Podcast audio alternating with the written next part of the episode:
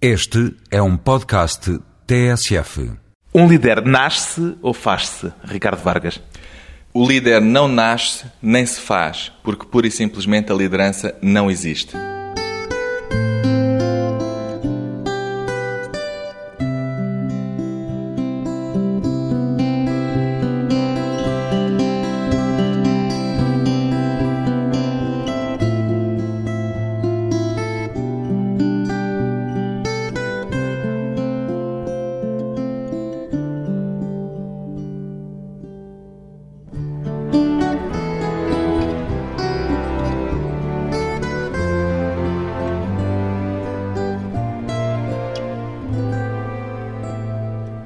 Ricardo Vargas, 37 anos, psicólogo e consultor de gestão. Até que ponto é que a gestão e a psicologia são territórios afins, Ricardo Vargas? Se pensarmos que, do ponto de vista empresarial, uma das coisas mais importantes que nós temos nas empresas é a capacidade de gerir adequadamente os meios para realizar os nossos objetivos e que quem faz esse trabalho são as pessoas que constituem a empresa, então a gestão de pessoas é a atividade primordial da atividade de um gestor. Logo, não podemos gerir pessoas sem perceber minimamente como elas funcionam, pelo que a psicologia acaba por ser uma componente fundamental da gestão. Um bom gestor tem de ser, em linguagem não científica, mas em linguagem mais corrente, tem de ser necessariamente um bom avaliador da psicologia humana, um bom psicólogo. Quando falamos em psicologia, de facto, estamos a falar em termos científicos, não é uma ciência que estuda o comportamento e entende os modos de decisão e de operação no comportamento humano. É evidente que o gestor, não, não tendo uma formação científica, não podemos dizer que ele seja um bom psicólogo no sentido científico do termo. Mas, mas no sentido... sentido corriqueiro, no sentido corrente. Sem dúvida. Um consultor de gestão, como é o seu caso, parte sobretudo da intuição ou de instrumentos científicos de análise? Há abordagens muito interessantes, investigações interessantes acerca da intuição, que nos dizem que a intuição é o resultado do reconhecimento inconsciente de padrões ao nosso redor. Mas há intuições erradas, não há?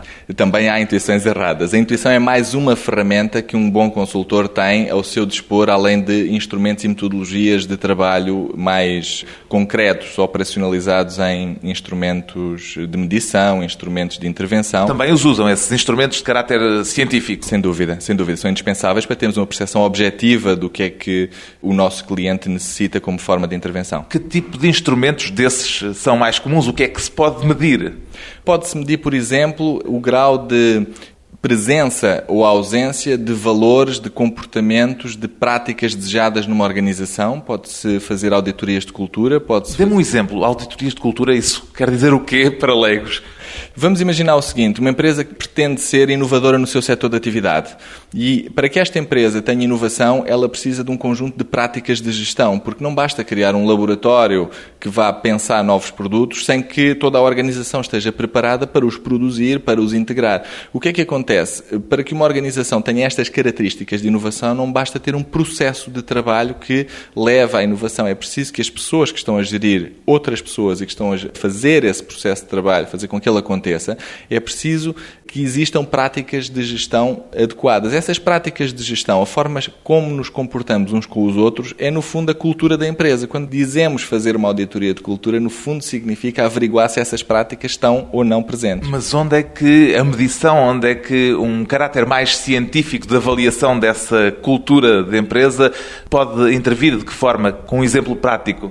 Utilizamos, por exemplo, questionários, utilizamos focus groups, utilizamos workshops de diagnóstico e workshops de intervenção. Ou seja, todas as medições que dizem respeito às pessoas são feitas por intermédio das pessoas e das suas percepções, o que faz com que o caráter científico seja um caráter científico relativo quando comparado com a matemática e a engenharia. Porque as percepções são um território muito movediço. Naturalmente, aliás, há alguns eh, investigadores nesta área que dizem que o sucesso de uma mudança organizacional depende, sobretudo, da percepção. É uma questão, muitas vezes, de crença no, no sucesso da mudança desejada. Vê-se a si próprio naquilo que faz como consultor de gestão, sobretudo como uma espécie de terapeuta ou como uma espécie de treinador?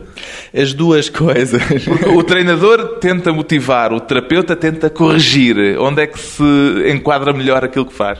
As duas coisas. Eu vejo mais o papel do terapeuta como um diagnóstico não interventivo. Ou seja, o terapeuta tem uma boa análise da situação e procura fazer um diagnóstico que integre todo o sistema, toda a organização. Enquanto o treinador age ou vai intervir depois do terapeuta já ter identificado qual é a melhor intervenção e vai treinar pessoas, vai desenvolver pessoas para que essa intervenção aconteça, para que a mudança desejada ocorra. Pois bem, Ricardo Vargas trabalha há mais de uma década em consultoria, agora acaba de publicar um livro a que chamou A Arte de Tornar-se Inútil. Já vamos desvendar a intenção, pelo menos aparentemente provocatória deste título. Antes, no entanto, pergunto-lhe, Ricardo Vargas, este é um daqueles livros para a prateleira da chamada autoajuda? Eu não diria para a prateleira da autoajuda, eu diria que é um livro que beneficia qualquer pessoa que tenha necessidade de tornar mais eficiente a sua coordenação de equipas. Justamente ia lhe perguntar quem é o destinatário deste livro. Só alguém que chefia ou também alguém que seja chefiado? Também alguém que seja chefiado, no sentido em que uma relação de chefia, uma relação de coordenação, uma relação de gestão tem duas partes. Ela acontece entre duas partes. E nesse sentido, qualquer pessoa pode beneficiar do entendimento de quais são os melhores critérios de qualidade, os melhores critérios de desenvolvimento dessa relação. E são esses critérios que tenta desenvolver e demonstrar neste livro. São critérios que descobriu ou que inventou? Uma mistura de várias coisas. É evidente que há aqui algumas coisas que são bastante mais inovadoras que outras. Há coisas que vêm da minha prática eh, da terapia e outras coisas que foram perfeitamente operacionalizadas e desenhadas como resposta a necessidades de clientes. É? O seu livro começa com um episódio do seu treino de Kung Fu, que vai acabar por ser uma espécie de parábola, de metáfora daquilo que é a sua tese central quer partilhar connosco essa história, isso que aprendeu no Kung Fu e que decidiu transpor para o mundo empresarial, para a forma de lidar com uma equipa, de liderar uma equipa? A ideia é simples, é de que nós temos no Ocidente uma forma de conhecimento demasiado cerebral e que os orientais, e por intermédio das práticas das artes marciais, essas filosofias, essas abordagens chegaram cá, nós devemos pensar, segundo eles, o conhecimento não de uma forma tão cerebral, mas de uma forma mais pragmática. Daí a parábola, as parábolas que eu vou fazendo ao longo do livro sobre o Kung Fu, são um pouco uma maneira, de facto, de nos trazer essa forma de pensar. Qual é essa primeira lição do Kung Fu que se transporta para este mundo empresarial quando diz que o melhor é deixar muitas das lições de parte? A ideia é simples. Eu, quando iniciei a minha prática do Kung Fu, tinha uma necessidade muito grande de progredir rapidamente e procurava aprender não só aquilo que me era ensinado diretamente, como também observar outros colegas que estavam a aprender técnicas mais elevadas. E aproveitava alguns momentos fora da observação do mestre, portanto, depois das aulas, para treinar técnicas mais avançadas.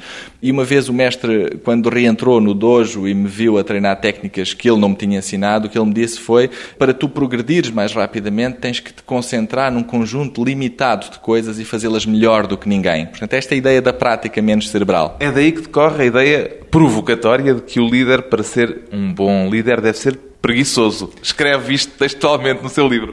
Eu escrevo isso textualmente. É uma ideia provocatória, de facto, no sentido em que... Essa... É para tomar à letra? Não, não. É uma ironia, não é? No sentido em que deve ser preguiçoso, no sentido de ser cada vez menos operacional ou fazer cada vez menos coisas que outras pessoas possam fazer bem dentro da sua equipa. Não se envolver naquilo que outras pessoas possam fazer bem. Partilhar tarefas, será isso? Partilhar tarefas é apenas uma forma, porque esse é um dos papéis. Existe um outro papel que é não basta partilhar tarefas, é preciso pensar em termos estratégicos no desenvolvimento futuro. E para pensar em termos estratégicos, eu tenho que pensar o que é que as pessoas vão precisar de saber, de ser capazes de fazer dentro de 5 a 10 anos. E, portanto, eu tenho que as preparar para isso, porque se eu estiver a pensar que vou atingir uma visão ambiciosa fazendo aquilo que nós já fazemos hoje na equipa, não vai acontecer.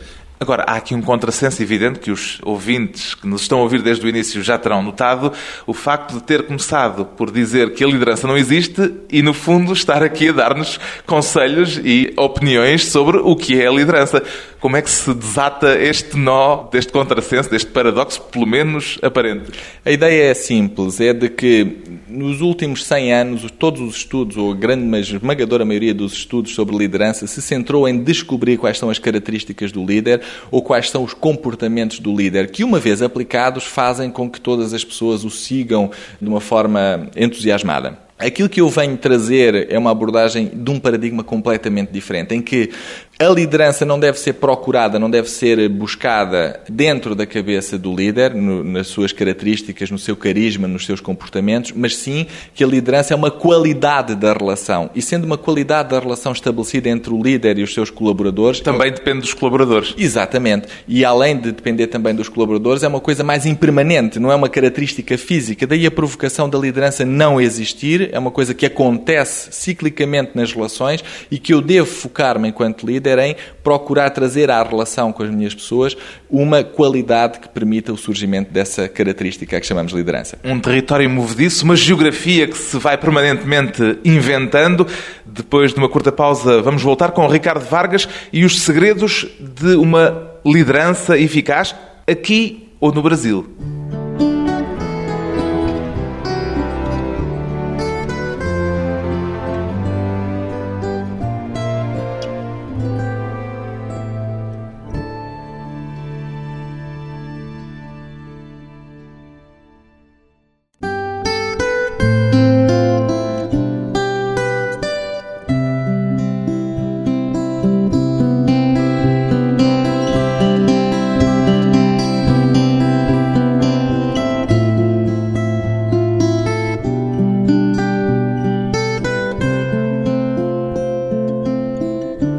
Conversa com Ricardo Vargas, um consultor de gestão há vários anos repartido entre Portugal e o Brasil. Os conselhos que dá cá são exatamente os mesmos que propõem do outro lado do mar, do lado de lá do Atlântico, Ricardo Vargas? Uma pessoa é uma pessoa, não importa o local onde vive, onde tenha nascido e a sua cultura. Dito isto, no entanto, nós sabemos que as culturas e os contextos onde as pessoas vivem são diferentes. Há aqui dois ou três aspectos que são semelhantes e alguns aspectos diferentes. O que é que prevalece, a diferença ou a semelhança? Prevalece a semelhança no sentido em que há um conjunto de problemas com que as empresas se deparam independentemente da sua geografia. E neste sentido, há coisas essenciais que nós temos de trabalhar em qualquer empresa. Também aí há uma globalização. Não sei se há uma globalização, acho que o local tem, ou as características locais têm um impacto menor sobre as coisas essenciais do que aquilo que nós julgamos. Isto era para lhe perguntar se as boas ideias e os melhores métodos de gestão dependem mais do contexto ou se há algum tipo de leis universais. Os métodos de gestão dependem, sobretudo, de um contexto de dinamismo que se cria num mercado. É evidente que, e nós atravessamos um pouco neste momento alguns desafios no nosso mercado nacional, que têm que ver com encontrar esse dinamismo que permita a um grupo suficiente de empresas, a uma massa crítica, criar formas de gestão adequadas. Então, o contexto é, neste sentido, bastante importante. Uma das ideias que enfatiza muito no seu livro é a de que não há receitas. É uma ideia central daquilo que defende. Não havendo receitas, como é que se podem dar conselhos? É exatamente isso, eu não dou conselhos.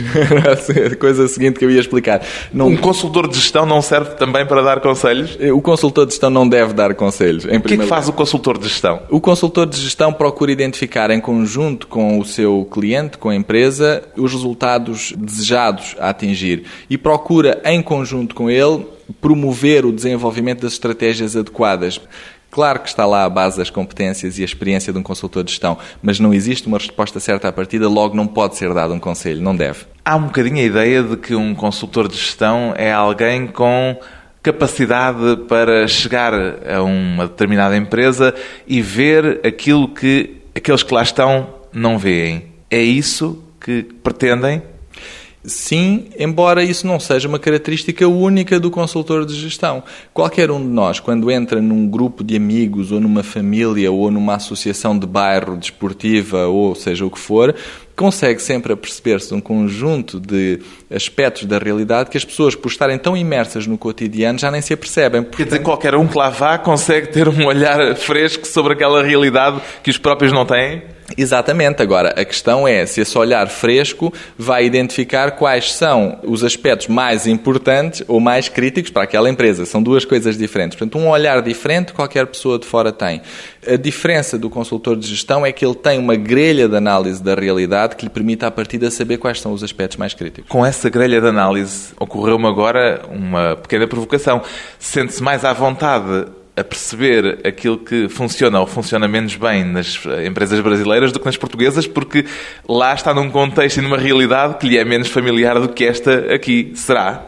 Não necessariamente, no sentido em que a grelha de análise à partida já nos dá um distanciamento suficiente, não importa o local onde estejamos a trabalhar e, portanto, funciona em qualquer um dos aspectos. A grelha de análise são o quê? Ideias força? São pontos que nós vamos procurar uh, identificar como é que estão a funcionar os sistemas de gestão de pessoas, quais são os sinais que os líderes, que os gestores, que os coordenadores de equipas enviam para os seus colaboradores, quais são os aspectos, as principais linhas de força dessa cultura da empresa. Que sinais podem ser esses que os líderes enviam para os seus colaboradores e que sinais muitas vezes estão a dar certo ou estão a dar errado. Muitas vezes confunde-se aquilo que é o discurso do politicamente correto ou do eh, socialmente desejável com a realidade. Por exemplo, hoje em dia fala-se muito de ética dentro de, das empresas. E quando se fala em ética, pensa-se habitualmente em códigos de ética, em cartas de valores, em programas de responsabilidade social. Vamos imaginar que a nossa empresa tem como parte da sua carta de valores o valor igualdade de géneros e que acreditamos que uma. Homens e mulheres Homens... têm os mesmos direitos e os mesmos deveres. Exatamente. E em teoria nós dizemos isto, mas que na prática o sinal que é enviado pela direção, pela administração da empresa, é que é muito mais difícil uma mulher ser promovida do que um homem. Então são sinais contraditórios. Nós vamos à procura de discrepâncias, de sinais contraditórios, de coisas que possam de alguma forma criar eh, perdas de energia. Como é que se enviam esses sinais? Estes sinais fazem parte da forma de comportamento, ou seja, podemos justificar um ato destes, por exemplo, como uma mulher não tendo eh, a agressividade, entre aspas, necessária para o cargo que um homem tem, e isto pode ser uma coisa que é verbalizada, por exemplo, por um presidente de uma empresa, como justificação para uma determinada pessoa não ser, senhora, não ser promovida a um cargo de direção. Isso está a pôr em causa essa carta, esse código de ética que a empresa poderá ter e que, no fundo, não é tido em conta, será isso? Exatamente, portanto, é uma contra tradição que vai desfocar as pessoas daquilo que é essencial. Já nos disse que entre Portugal e o Brasil, entre as empresas portuguesas e as brasileiras, são provavelmente mais os aspectos em comum do que as diferenças decorrentes do contexto local. No entanto, qual é que diria ser a principal diferença entre a cultura empresarial portuguesa e aquela que encontra no Brasil como consultor de gestão? Eu penso que as principais diferenças são impostas pela força do mercado. De uma forma simples, as empresas brasileiras têm em geral uma dimensão muito maior. E por terem uma dimensão muito maior, há um conjunto de necessidades no que diz respeito à gestão e à gestão das suas pessoas que são mais típicas do outro lado do Atlântico do que do lado de cá, porque temos empresas mais pequenas. Necessidades de que ordem? Nomeadamente em sistematização, em estruturação dos processos de gestão de pessoas. Aquilo que hoje está a chegar cá em termos de ética, cartas de valor, valores, eh, a responsabilidade social, eh, sistemas de avaliação mais avançados, são coisas que do outro lado do Atlântico, até por influência americana, porque muitas empresas são participadas de capital americano, acontece há mais tempo do que no, no território português. Uma das questões de abertura no seu livro, de resto já a tratámos en passant, é de saber se a liderança é um traço de personalidade ou se é algo mais difuso no conjunto de comportamentos. Por que que rejeita esta dualidade? Por uma questão muito simples, porque as abordagens tradicionais que têm sido feitas à liderança não levam em consideração eh, alguns aspectos. O primeiro deles é as restrições que existem numa empresa. Muitas vezes as abordagens à liderança ou as análises do que é a liderança foram feitas em contexto de laboratório ou analisando a história de líderes políticos e religiosos. E as conclusões, o que eu defendo é que as conclusões tiradas nestes contextos não podem ser passadas para uma empresa uh, ipsis verbis, porque há restrições. Eu, numa empresa, não posso fazer exatamente o que me apetece. Os acionistas e as minhas FIAs têm uma palavra a dizer sobre isso. Este é um aspecto. Um segundo aspecto é que existe, sempre me pareceu existir, uma uh, intenção quase manipulatória nas abordagens e nas metodologias de liderança tradicionais, no sentido em que se eu aprender isto, se eu fizer isto, o outro seguir-me-á. Quase como se o outro não tivesse vontade própria, fosse um robô. O flautista Damlin. Exatamente. Podemos Conduzindo usar... os ratinhos eh, apenas a tocar flauta. Exatamente. Então a liderança, o papel da liderança seria ensinar a tocar essa flauta ou seria essa flauta? Essa flauta não existe, de facto. O que existe é o outro, a outra pessoa pessoa, o liderado, é alguém com vontade própria, é alguém que toma decisões em função da informação que recebe. Onde estar a pensar os potenciais líderes que nos ouvem que não está a ajudá-los nada, porque se não tem nada para lhes oferecer em termos de flauta que resolva eh, o desejo que têm de ser líderes, provavelmente a sua tarefa não é propriamente aquilo que lhes servirá. Está a complicar a situação. Pois, a ideia pode, pode parecer de facto que eu não me estou a ajudar muito, no fundo, a prestar os serviços de consultoria que habitualmente presto, mas não é bem assim. Porquê? Porque o que eu defendo é que para que possamos ser bons líderes, nós devemos deixar de nos preocupar connosco próprios e preocupar-nos com a qualidade da relação que estabelecemos com as pessoas. E neste sentido há um conjunto de ferramentas que eu partilho no livro e que partilho no, no, meu trabalho de desenvolvimento de empresas, que são ferramentas que podem de facto potenciar essa relação de liderança. Um líder normalmente tem consciência de que é líder? Eu penso que sim. Aliás, há um estudo interessante sobre hum, quais são as características do líder que diz exatamente que a principal característica dos milionários self-made men nos Estados Unidos é terem uma enorme capacidade de autoanálise. Portanto, pode estar aqui um pouco a resposta a essa pergunta. A autoanálise como uma forma de fazer, levar por diante as tarefas certas e a relação certa para que a liderança exista. Depois de mais uma pausa curta, regressamos com o Ricardo Vargas e as preocupações de um estudo recente segundo o qual as gerações mais jovens demonstram pouco espírito de liderança.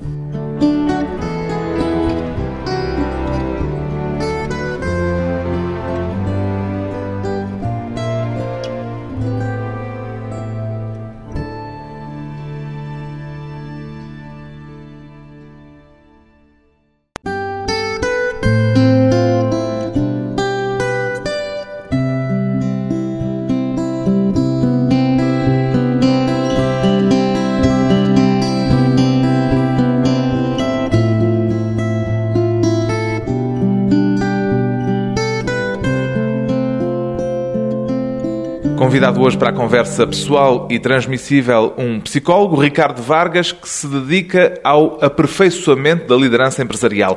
Aqui há tempos a empresa que dirige fez um estudo, conduziu um inquérito entre os jovens universitários, aqueles que se podem considerar os líderes da manhã e os resultados desse estudo não foram aparentemente encorajadores. Ficou surpreendido com essa falta de instinto de liderança, chamemos-lhe assim? Não sei se possa dizer que fiquei surpreendido, porque nós vamos observando aquilo que acontece. É evidente que existe um desfazamento já geracional entre mim e os universitários hoje em dia, mas o que penso que é mais relevante nesse estudo é o facto de os universitários não se responsabilizarem pelo seu futuro individualmente, ou seja, dependerem, uma das conclusões macro que podemos retirar desse estudo é esta, dependem, as pessoas tendem a depender mais de estímulos e de formas de controlo externas para produzir bons resultados, e os, e os estudantes revelaram claramente isso.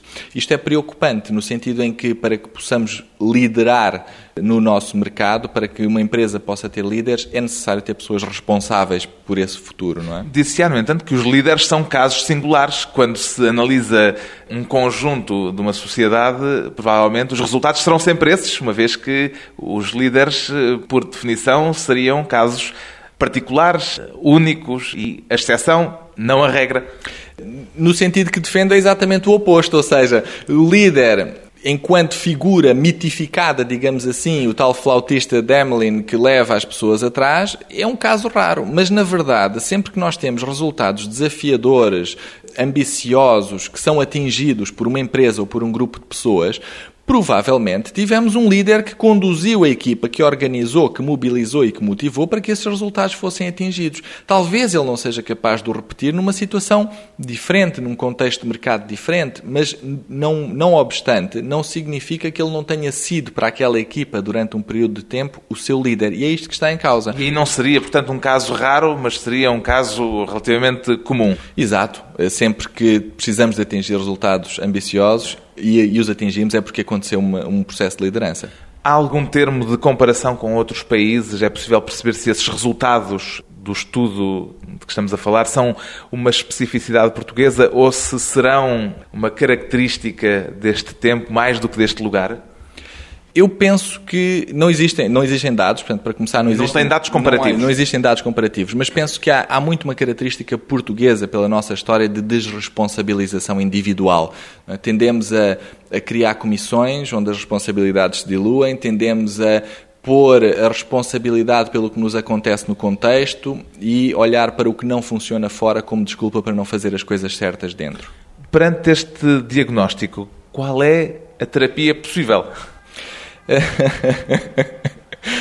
É a chamada pergunta do milhão de dólares ou do milhão de euros, a pergunta que dá o jackpot. Pois, exatamente, por isso é que eu me rio, porque eh, exatamente por não acreditar em fórmulas mágicas, não tenho a resposta para essa pergunta, não é? Acredito que a resposta para essa pergunta é construída individualmente, é construída em cada empresa, é construída em cada setor de atividade, e, portanto, a resposta é local a essa pergunta tão global.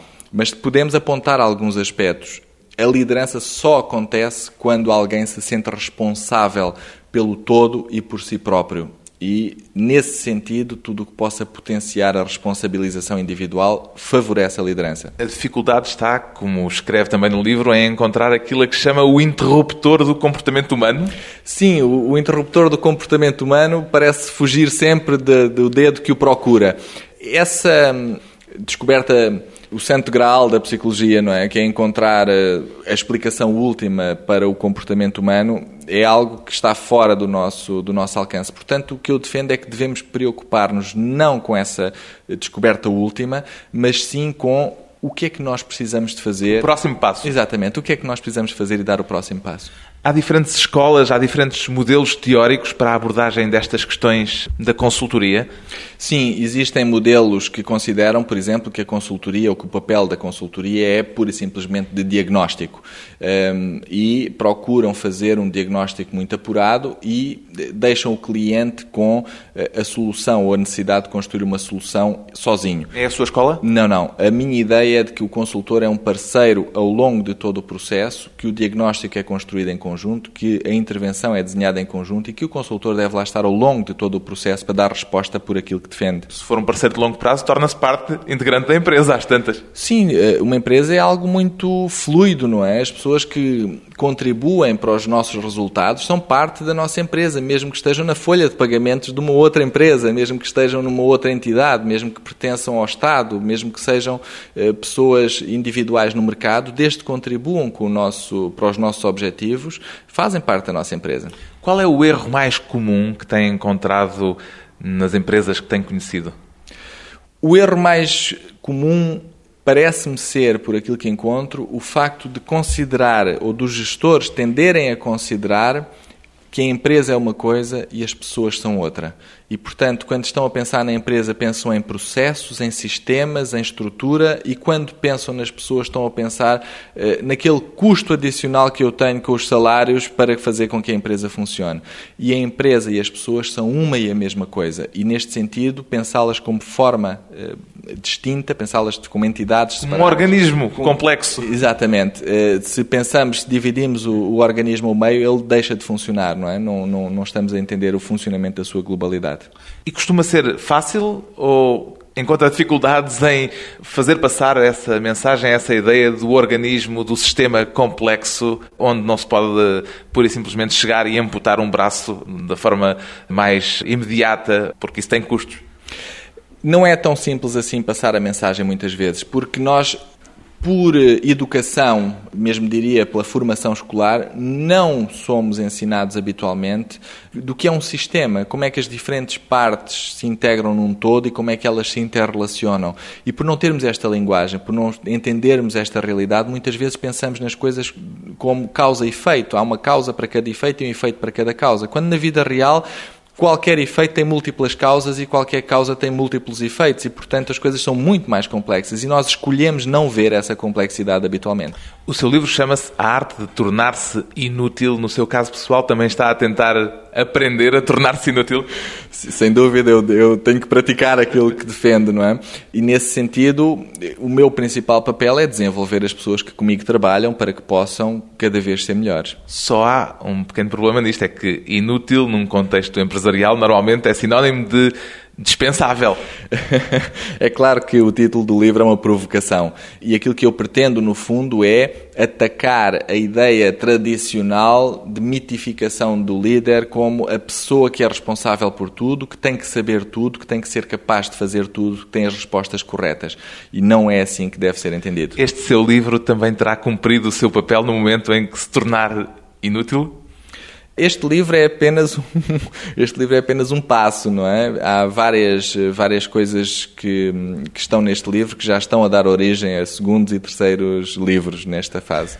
Quer dizer que vem aí uma sequela, A Arte de se Tornar Inútil, parte 2? Eh, não, vem, já está em, pré, em publicação no, no Brasil, o meu segundo livro sobre gestão baseada em valores, da ética individual à ética empresarial novos passos neste percurso de aconselhamento e de consultoria, o desafio de descobrir a inutilidade que pode abrir portas para novos desafios, a proposta de Ricardo Vargas, num livro em que defende, por exemplo, que a preguiça pode ser boa conselheira, a arte de tornar-se inútil, edição gradiva.